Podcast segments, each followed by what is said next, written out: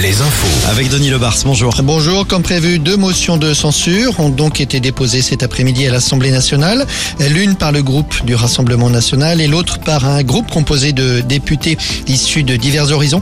Le vote des députés aura lieu a priori autour de 18 heures. Pendant ce temps, le mouvement de protestation se poursuit, notamment autour des raffineries.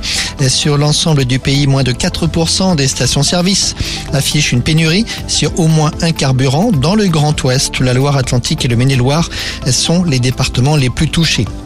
Sur les routes, un barrage persiste cet après-midi sur la nationale 165, l'axe Vannes-Quimper. Ça bloque dans les deux sens de circulation à hauteur de l'Anester depuis ce matin. Du côté des universités, le blocage de la fac de lettres de Limoges a été reconduit pour une semaine aujourd'hui. Et puis à nouveau des rassemblements aujourd'hui à Niort par exemple, un appel à manifester pour 18 heures ce soir, place de la Brèche.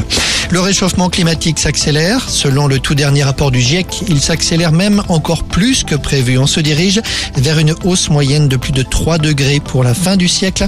Les scientifiques demandent des mesures d'urgence.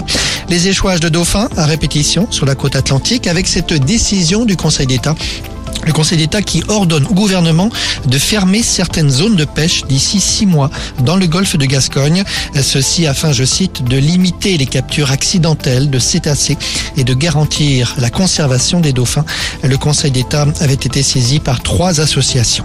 À 20 mois du prochain Vendée Globe, une première conférence de presse cet après-midi pour faire le point sur la dixième édition. Les organisateurs confirment il y aura 40 participants. C'est un record. Et pour l'instant, 28 skippers ont déposé un dossier d'inscription le départ de la prochaine édition, ce sera en novembre 2024. Voilà Julien pour les infos. Merci Denis, à tout à l'heure, 18h.